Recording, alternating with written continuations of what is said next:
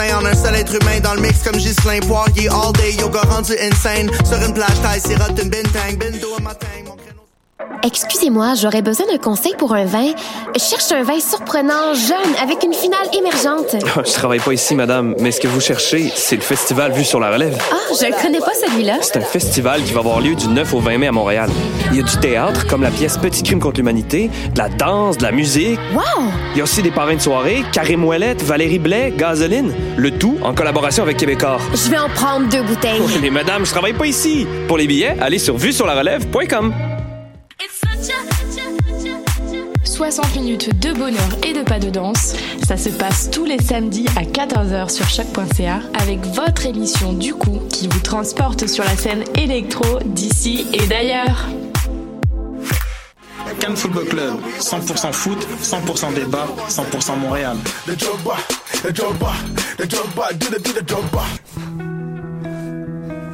Voyage au bout de la nuit, c'est ton émission d'ambiance nocturne sur le Nightlife Underground montréalais. Découvertes musicales, chroniques culturelles et idées de sortie pour divertir tes nuits urbaines. Voyage au bout de la nuit, c'est l'émission nocturne de choc.ca. Eh, j'ai un plan pour voir et écouter des shows gratuitement toutes les semaines. Le studio, c'est le podcast live de choc.ca. Toutes les semaines, retrouvez le meilleur de l'alternative musicale québécoise pour une session live et une entrevue. Vous pourrez suivre l'émission tous les mardis à 17h30 en vidéo direct sur le Facebook de choc.ca et en audio sur le site internet de la station. Et si vous avez manqué l'émission, pas de problème, retrouvez le studio sur nos plateformes podcast et en vidéo sur YouTube. Musique.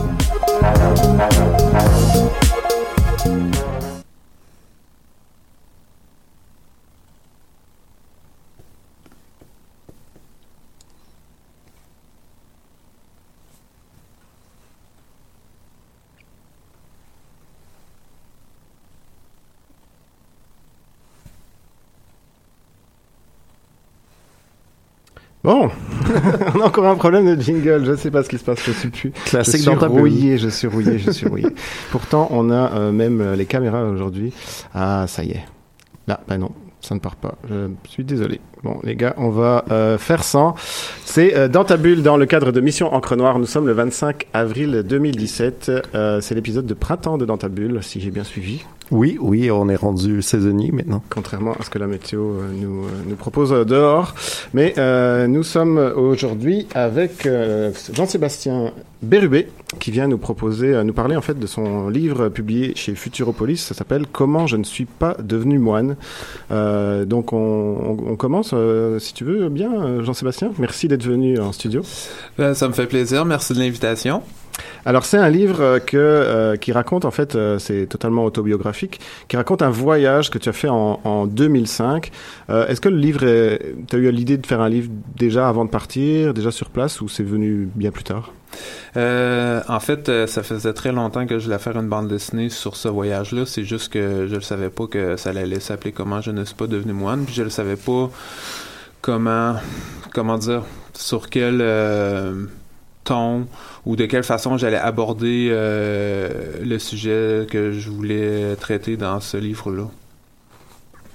Euh, c'est un voyage que toi tu es un finissant de, de l'EMI donc euh, le Mhm. bac en bande, bande dessinée en Outaouais Mhm. c'est un, un voyage qui date d'avant ou d'après? Est-ce que dans ce livre là est-ce que tu fais déjà de la bande dessinée en fait? Tu Euh, dessines on te voit ouais, dessiner et tout mais est-ce que tu avais fini le bac? Est-ce que tu pensais Oui, oui. faire des livres déjà? Euh, en fait, là, je suis parti euh, comme un an. Je suis parti exactement un an après avoir fini mon bac. ok Ouais, parce que j'ai fini mon bac au printemps 2004, puis je suis parti au Népal au printemps 2005. C'est-tu parce que qu'est- qu'est-ce qui t'a attiré le plus? Est-ce que c'est parce que tu ne voyais pas d'avenir dans la bande dessinée à ce Ben- moment-là, ou est-ce que c'est vraiment plus comme euh, la, la spiritualité euh, du bouddhisme qui t'attirait plus que l'art, mettons? Ben, disons qu'en bande dessinée, euh, ben, ça faisait un an que j'essayais de, de percer là-dedans, puis euh, ça se passait pas euh, comme... Je pensais, mais en même temps, je veux dire, tu sais, on le sait, là, la bande dessinée, le milieu des arts en général, que ça soit euh, dans le cinéma, la musique, là, c'est toujours difficile de, de, de, de percer là-dedans, surtout au Mhm. début. Puis moi, ben, là, j'étais, en fait, là, je suis parti, euh, l'état, l'état d'être, dans lequel j'étais quand je passais à Katmandou, c'est j'étais euh, dé- découragé, j'ai, été découragé de la vie, en fait. En général, pas seulement de Ouais. bande dessinée. Ouais, c'est ça. Puis là, en fait, euh, c'est ce que tu expliques au début du livre, tu, tu, tu te raccroches en quelque sorte au, au bouddhisme. En tout cas, Mhm. tu as un intérêt très fort pour ça. Bon, après, euh, le, le, jeu- comment je ne suis pas devenu moine, c'était euh, un punch pour le livre ou tu voulais vraiment, vraiment devenir moine? C'était vra- vraiment ça le but ou c'était plus un voyage d'exploration? Ben, la scène que je raconte au tout début du livre, quand je débarque dans le temple bouddhiste tibétain à Montréal en 1999, puis que me- quand il me demande qu'est-ce que je fais là, je dis je suis ici pour devenir moine. Ça, c'est vrai.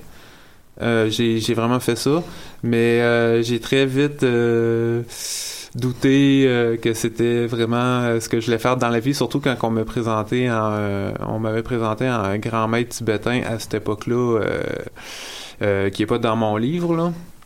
Il y a d'autres moi- moines tibétains dans mon livre, mais donc on m'avait présenté à, ce maître-là, puis il m'avait dit en anglais, ah, tu veux vraiment devenir moine? Puis moi, j'ai répondu, oui, mais tu sais, comme, pas sûr pantoute, là. Mais euh, en fait, c'est, euh, tu sais, pour moi, là, euh, parce qu'il faut comprendre que le contexte dans lequel j'ai débarqué au temple bouddhiste tibétain à Montréal euh, en 99 pour devenir moine, c'était parce que j'étais en en réaction à la vie que j'avais à cette époque-là. Euh, là, j'habitais encore chez mes chez mes parents. En fait, non, j'habitais plus vraiment chez mes chez mes parents, mais j'étais étudiant au cégep euh, de Rimouski en art plastique, puis j'habitais euh, dans une chambre dans les, les résidences du cégep, puis je m'étais comme chicané. Je m'étais chicané avec mes parents, je m'étais chicané avec des amis, je m'étais chicané avec mes professeurs. Dans le fond, là, je m'étais comme chicané avec tout le monde à, à Rimouski. Puis je suis parti euh, dans le temple bouddhiste tibétain à Montréal comme ça. En disant que je voulais devenir moine parce que parce que je voulais plus parce que pas c'est pas que je, je voulais pas devenir moine parce que je voulais devenir moine, je voulais devenir moine parce que je voulais plus être à, à Rimouski, je voulais plus avoir les problèmes que j'avais dans ce temps-là. Tu voulais une te sorte de couper du fuite, monde, quoi. ouais. Hein? Tu voulais te couper du monde un peu, Ouais, finalement? c'est ouais, c'est ça. Donc tu penses que ce, ce voyage-là, en quelque sorte, c'était aussi une fuite pour aller encore plus loin dans, dans, dans le désir de, de, de couper? Oui, c'est ça. Euh, oui, parce que tout, tout au long du livre, euh, quand les, personnages euh, secondaires font allusion au fait que je veux devenir moine, ben, on peut remarquer que le que moi dans la bande dessinée, quand je parle, je dis jamais oui, je veux devenir moine. À part à part au début là, quand je rentré au temple à Montréal, mais tout le reste de la bande dessinée, je dis jamais. Si on on, on remarque, on, on peut constater que après je dis jamais euh, oui, je veux devenir moine. Mhm. Parce que tu as assez, excuse-moi, rapidement déchanté quand, quand tu arrives. En tout cas, peut-être pas déchanté, mais tu t'es rendu compte qu'il y avait comme une réalité différente de celle que tu imaginais. Est-ce que, en- à, à l'heure actuelle, est-ce que tu, tu, tu définis encore comme bouddhiste? Non. Euh, c'est une question euh, qu'on me pose régulièrement. Euh, non, non.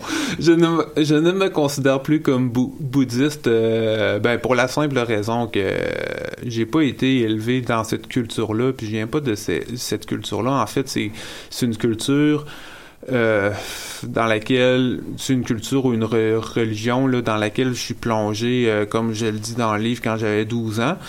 Mais c'est que le fait le fait est que moi je je crois pas à la à la à la religion là tu sais je crois à, aucune religion euh, je crois pas vraiment en Dieu non non, non plus je crois pas euh, je crois ni en Dieu, je crois pas qu'il y, euh, a une vie après la, la mort. Enfin bref, je suis assez euh, athée si on veut là, mais tu sais, je m'affirme pas comme athée non non plus. Enfin bref, je suis juste dans le fond là, je suis juste un gars qui, qui, qui vit sa vie puis qui le sait pas, tu sais. Est-ce que tu dirais que tu avais une, une vision un peu naïve du bouddhisme euh, avant de partir, puis que finalement tu t'es rendu compte de, de- que c'était quelque chose de tout à fait différent de ce que tu imaginais? Oui, une vision très idéalisée. En fait, euh, le bouddhisme, quand on lit le bouddhisme là, dans les livres, euh, c'est une philosophie qui est très, euh, comment dire, euh, très inspirante, pragmatique, tout ça. C'est donc moi j'avais, je m'étais fait une une idée, je m'étais fait des un, fantasme de qu'est-ce que le bouddhisme devait être, qu'est-ce que le milieu du bouddhisme dev- devait être. Le milieu du bouddhisme, c'est des c'est des êtres humains, c'est des c'est des c'est des moines qui qui euh, qui parce qu'ils sont des moines, ils ils sont, euh, ils, ont- ils sont en, en position d'autorité et donc euh, qui vont euh, user de leur statut de moine pour euh, arriver à leur fin là, ou pour leurs propres avantages. Puis ça, c'est comme ça dans toutes les, les, religions. Mhm. C'est ça, en fait, tu disais que t'es que t'es euh, pas religieux du tout et tout, mais on, a, on a l'impression dans le livre, euh, avant que tu y ailles, tu, tu vois le bouddhisme effectivement comme une philosophie, et puis c'est justement sur place que tu te rends compte de, euh, des, des éléments euh, mystiques comme dans toutes les religions, des trucs hiérarchiques comme dans toutes les autres religions, puis ça, tu t'attendais pas vra- vraiment à voir ça en fait. Ouais, c'est ça. Mais moi, ce qui me, ce qui me, ce qui m'a choqué le, le plus là, quand j'étais là-bas, c'est la superstition.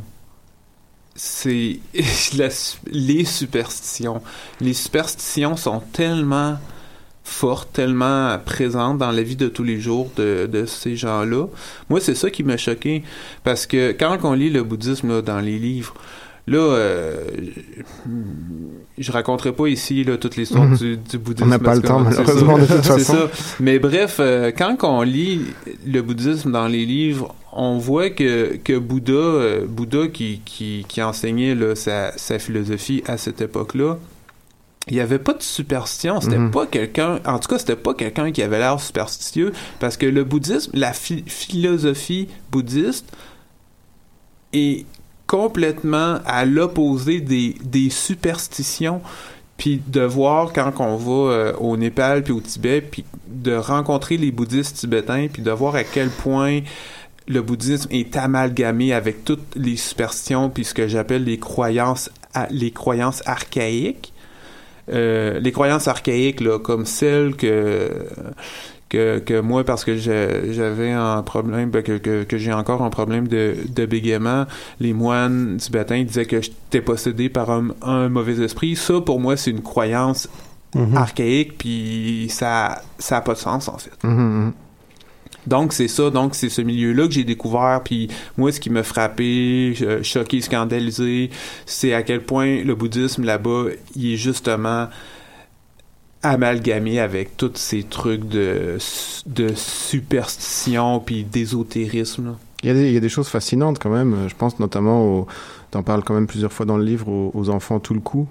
Oui. Les, les enfants réincarnés. Est-ce que tu peux nous en parler un peu? Parce que c'est quelque chose qu'on connaît vaguement par certains films, mais c'est très flou. Hmm, Dans la dans l'institution bouddhiste tibétaine, c'est pas comme ça dans tous les pays asiatiques. Chaque pays asiatique a sa, propre façon de pratiquer le bouddhisme, mais dans les euh, au, Tibet, dans les institutions bouddhistes tibétaines, le phénomène du tulku, tulku, c'est un mot tibétain qui veut dire réincarné.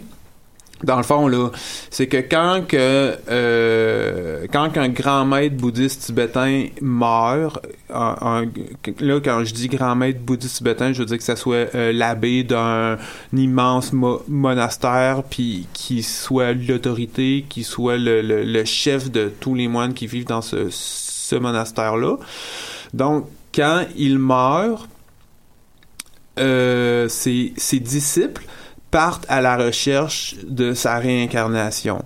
Et donc, par des procédés de d'astrologie, puis de toutes sortes de trucs comme ça, encore une fois, là, on tombe dans l'ésotérisme à fond.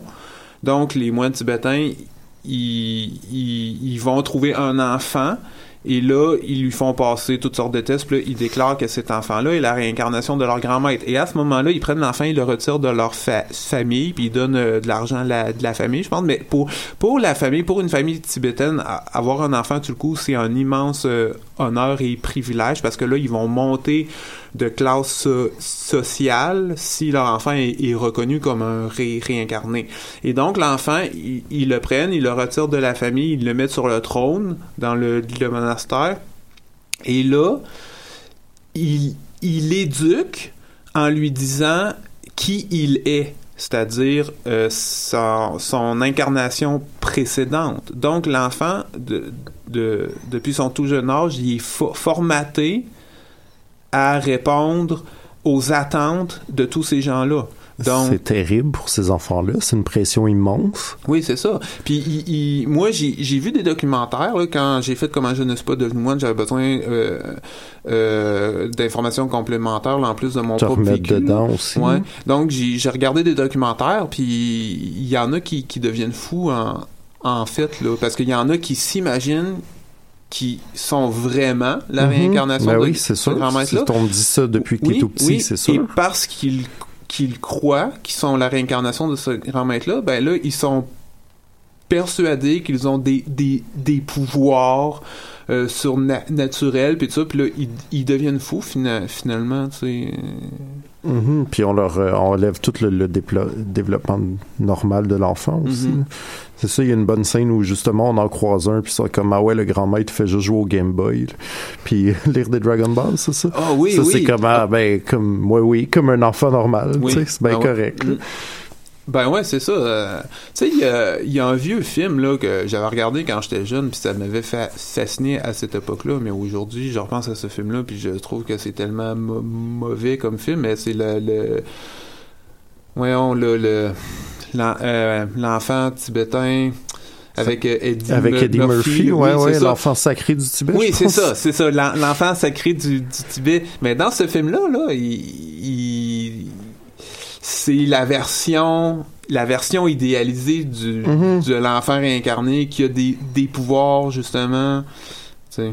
Mais finalement, ce que- ce- quand tu parles de- du Game Boy, euh, de, de l'enfant euh, qui, qui, qui, qui joue au Game Boy, ce qui est quand même intéressant dans, le- dans le livre, c'est que, hum, bon, toi, tu avais un idéal, c'est sûr, mais quand tu arrives là-bas, tu te rends compte que finalement, c'est tous des humains comme ici. euh, même les moines, ils font des, des mauvais coups, ils, ils essaient tous de tricher comme Mhm. partout dans le monde, et finalement, tout- tous les humains sont, sont faillibles, quoi.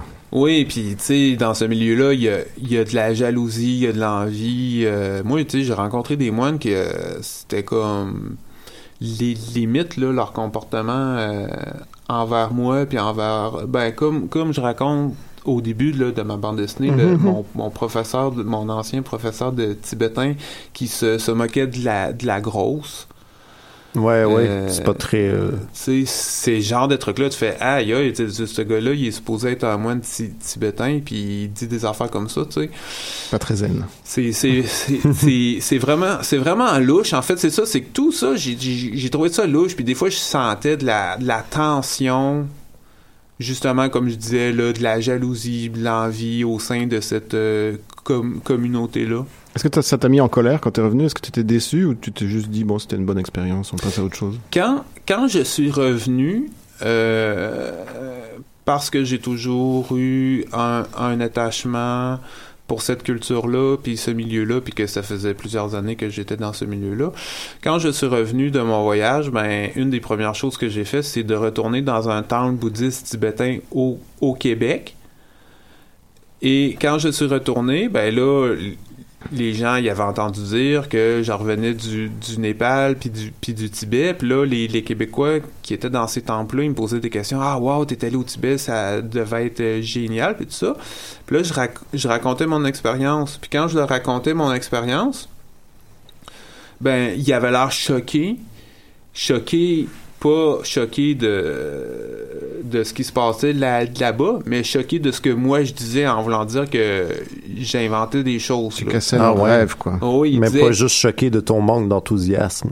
il, il, il, avait l'air, il avait l'air, il, tu sais, il avait l'air dans le, le, le déni, puis dans, euh, il avait l'air de dire que que ce que je racontais ça se pouvait pas. Euh, les moines euh, ne peuvent pas se comporter comme ça parce que tous les moines sont purs sont bons blablabla tu sais. Ah, ah, ça fait que là, moi, ça, ça m'a encore choqué de me faire dire ça. Puis je dis, hey, Colin, moi, j'ai, j'ai, j'ai, j'ai- je, suis quand même pas un, un, un menteur, là. je ça fait un an que t'es là, là. Tu sais, je- puis là, puis là euh, finalement, ben, j'ai quitté. J'ai, j'ai arrêté d'aller dans les temples euh, ici. Puis là, Mhm. j'ai, j'ai complètement quitté ce, ce milieu-là.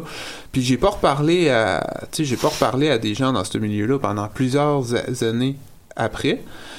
Puis là, mais là, l'idée là de, de faire comment je ne suis pas devenu moine a pris forme à ce moment-là parce que les Mhm. gens qui me traitaient de de, de menteur, ça, ben, ils, ben, ils m'ont pas traité de, de menteur, mais bref, en tout cas, vous, vous comprenez Oui, ce que oui. je veux dire. là, Ils t'ont bon. pas cru. C'est la même chose. Bon, ben c'est ça, tu sais. Dans le fond, je me suis dit, ben, crime, euh, je vais faire ce livre-là, comment je ne suis pas devenu moine, comme pour dire, à regarder, moi, c'est ça que, que j'ai vécu. Mhm. Puis, il y a un truc que je trouve vraiment intéressant, c'est quand, quand comment je ne suis pas devenu moine, il est sorti au Québec, il y a un jeune homme que je connais pas du tout, qui m'a écrit sur Facebook, un jeune homme qui vit à, à Montréal, il m'a écrit sur Facebook, puis il m'a félicité, puis il m'a remercié d'avoir fait comment je ne suis pas devenu moine, parce qu'il me dit que quand il était jeune, il a fait exactement la même chose que moi. Il est allé dans des temples bou- bouddhistes tibétains à Montréal, puis tout ça, puis il a vécu exactement ce que ce que j'ai vu, j'ai Mhm. vécu. Ah ouais, ok. Mm. Fait que c'est, puis c'est peut-être euh, mondial en fait. Puis lui, dans le fond, déception-là. Bon, puis lui, dans le fond, il me disait qu'il il me disait euh, qu'il trouvait ça euh, ben tu sais qu'il trouvait ça bon là, tu sais que j'ai j'ai osé que j'ai osé Mhm. montrer ce milieu-là tel qu'il est. Témoigner, en fait. ouais. Ouais.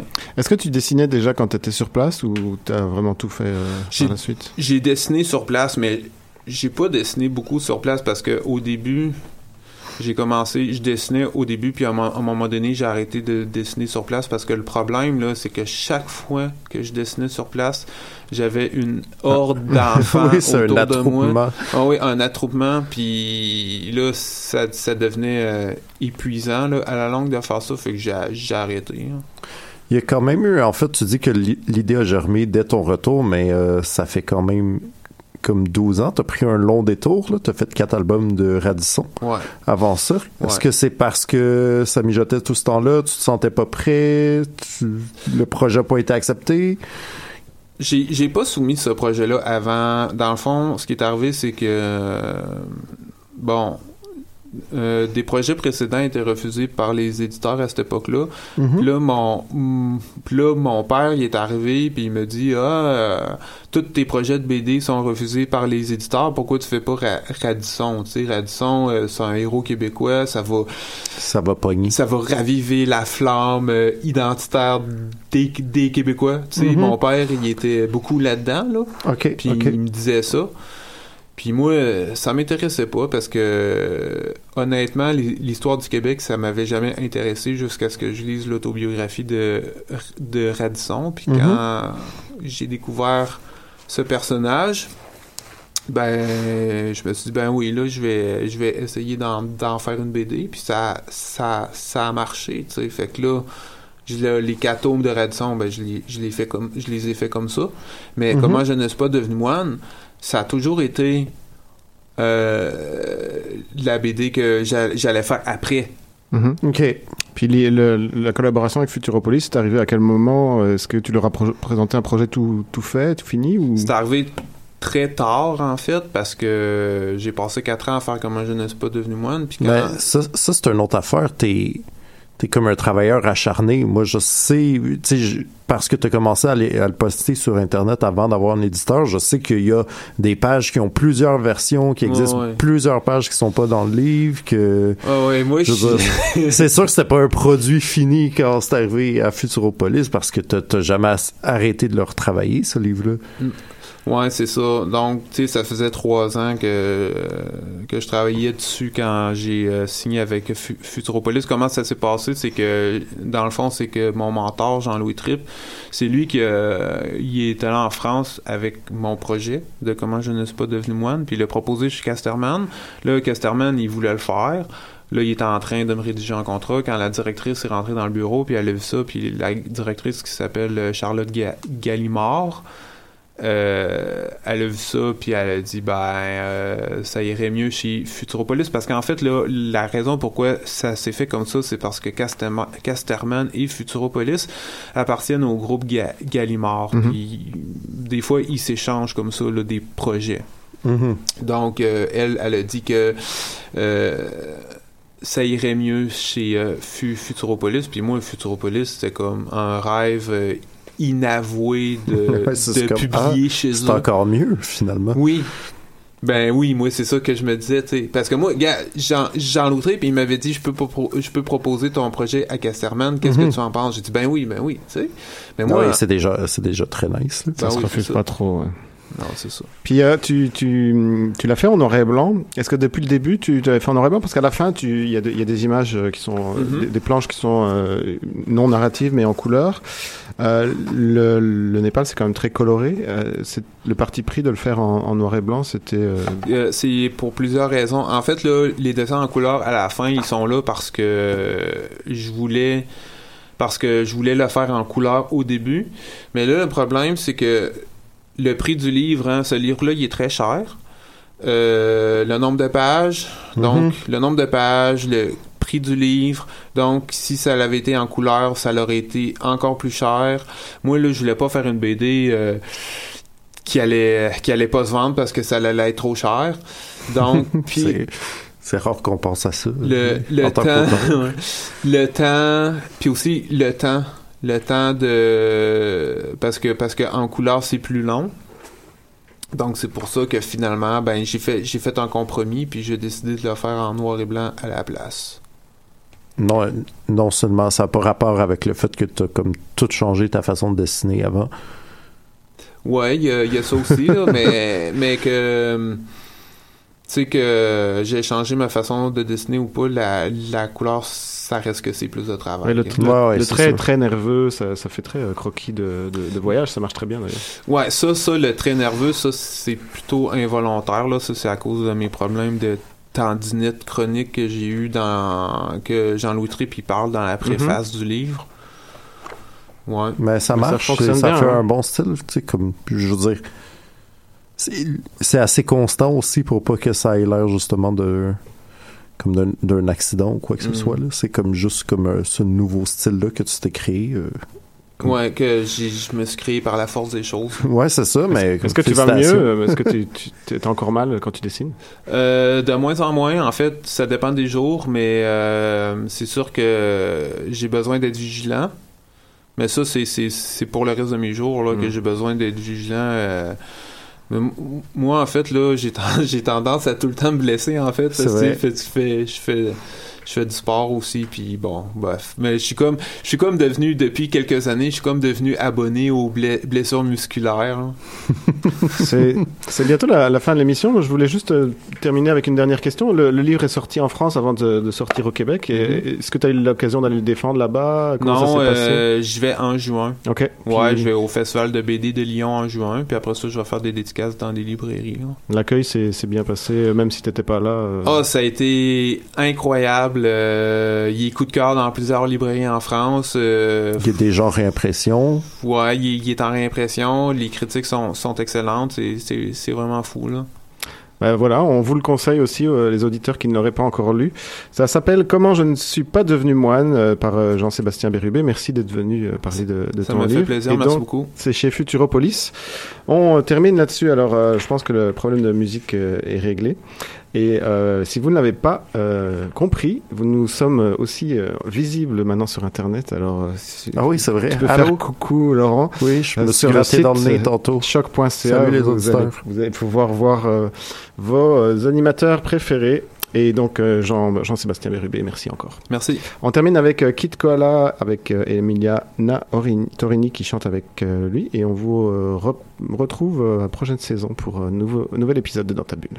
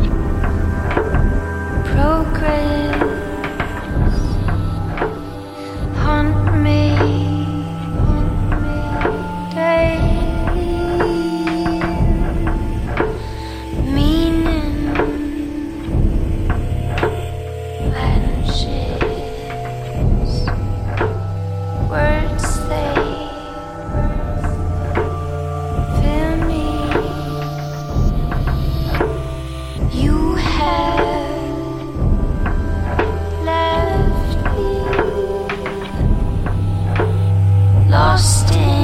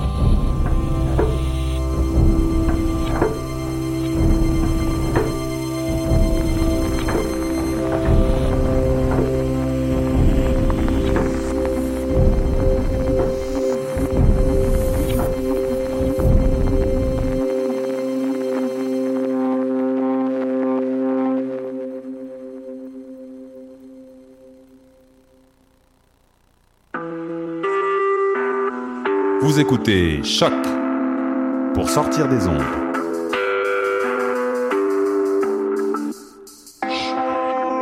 Podcast, musique, découverte.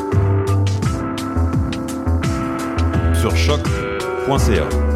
La musique au rendez-vous.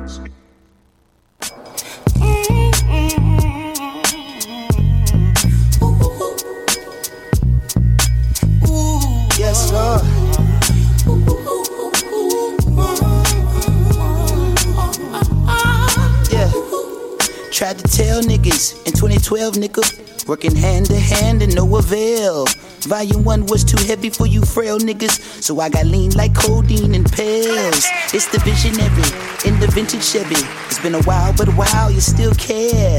Free Nash till they pass out obituaries in bold caps. Your bitch ass was not there. And I could do anything but move backwards. The hardest thing is to keep from being distracted. My big sister still claiming me on the taxes. Tell Uncle Sam I just need a second to add this. Gave my mama 10 racks and she packed and went to True Mash with it. Could triple the worth and gave me half of it. Half of it I tucked in the back of the air mattress. A quarter stash was stashed in the box with the Air Maxes. The rest got lost in sacks with, with my wife in no BM. Whack niggas dropping links in my DM. Bad bitches up and down in nigga TL. I'm glad that you finally made it to the future, but you late and the prices through the motherfucking roof. If you want, you could wait outside the building. I ain't taking no more meetings. Step in the water. Water was cold. She my body, but not my soul. I bring you greetings from the Boone United Fellowship of Free Nationals. Residing pastor is Die Pack, and the First Lady is a bad bitch with slanted eyelids and thick asses, sunglasses. Martin Luther King fan for you bitch niggas sweating on my patent leather. Pressure turn featherweight into a Cinderella. I ain't seen the ground in days since I grew with fellas. Me do you one better. Word to the liquor that killed my grandpa liver. I know you finally proud and niggas smiling. For every hundred niggas that came and gone missing, only a handful will go the distance. I swear I seen this shit coming as if I was living up under the plumbing while niggas was riffing and mumbling about what they could do. I was cooking gumbo, whipping the voodoo. I was in the jungle running with Zulus. We was looking past the struggle while life was moving so fast. You had to be sharp as a Ginsu. To the top of the food group, doing what I want and how I should too.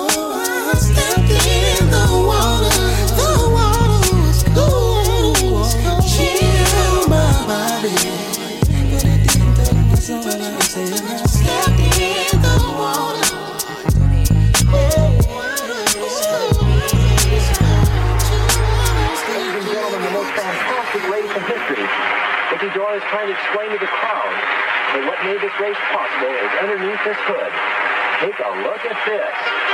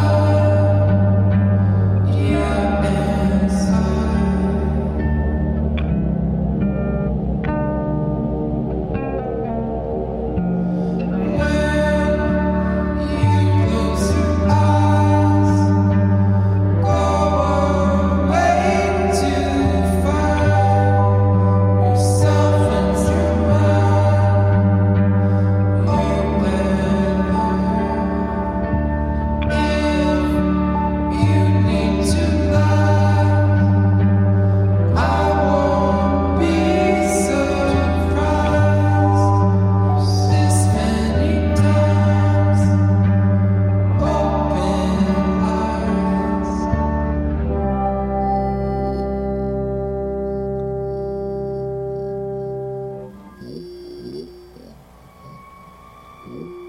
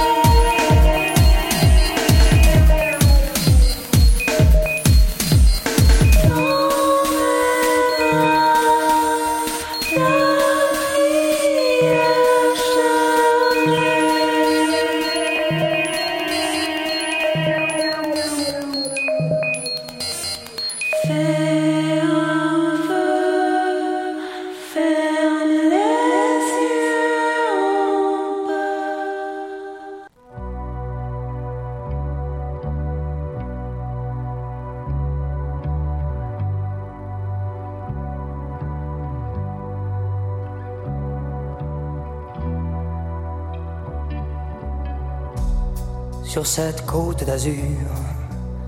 Les baigneurs palmipèdes ignorent tous les secrets de plage où l'on étend nos 17 ans.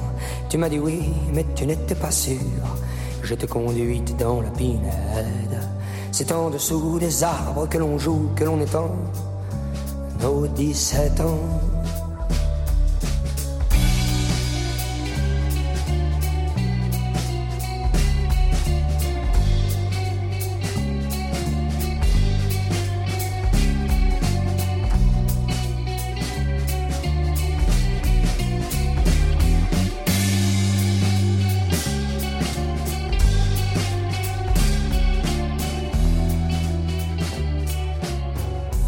Toutes les premières fois louches, l'amour est maladroit, gauche. Dans le bois tourne à droite, gauche, droite, gauche, c'est bien ce que tu crois. Toutes les premières fois louches, l'amour est maladroit, gauche. Dans le bois tourne à droite, gauche, droite, gauche, c'est bien ce que tu crois. Ça. Que souvent ça déçoit qu'on le fasse dans les bois, dans la chambre d'hôtel ou dans l'aube du soir toutes les premières fois. Il faut que l'on sache des soirs se perdre, mieux vaut fermer les yeux. Le 16, 3, 4, de des princesses. Oh, 3, 4, de des princesses. Il faut que l'on sache des soirs se perdre, mieux vaut fermer les yeux. 3, 4, de des princesses. De conte des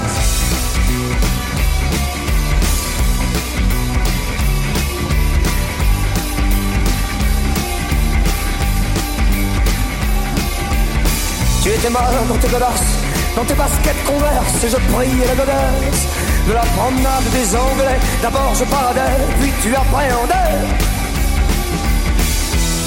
mes audaces. D'un geste, tu les chassas comme les moucherons au-dessus de nos têtes et mes largesses. Tu les mis à l'index, c'est déjà sale avec ça, c'est déjà sale. Au café du commerce, voilà du grand amour, le grand amour commence par un coup de foudre et le vent désertique a mis le feu aux poudres pendant qu'on s'aime. Crépitent les arbres blancs, entends-tu la violence sourde? C'est la mort que les flammes sèment, ressens-tu les relents? Toutes les premières fois louches, l'amour est maladroit, gauche. Dans le bois tourne à droite, gauche, droite, gauche, c'est bien ce que tu crois. Toutes les premières fois louches, l'amour est maladroit, gauche. Dans le bois tourne à droite, gauche, gauche, c'est bien ce que tu crois, ça. Que souvent ça déçoit qu'on le fasse dans les bois, dans la chambre d'hôtel dans l'aube du soir toutes les premières fois. Il faut que l'on sache les choix, se perdre mieux, faut fermer les yeux. Le 16, 3, 4, de conte des princesses. Oh, 3, 4, de conte des princesses. Il faut que l'on sache les choix, se perdre mieux, faut fermer les yeux. 3, 4, de conte des princesses. Le conte des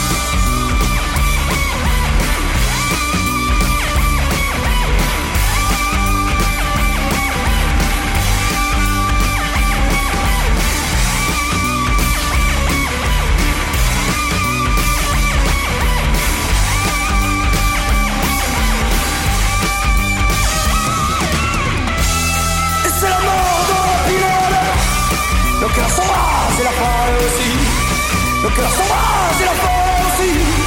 Et c'est la mort dans la pinède Le cœur s'embrase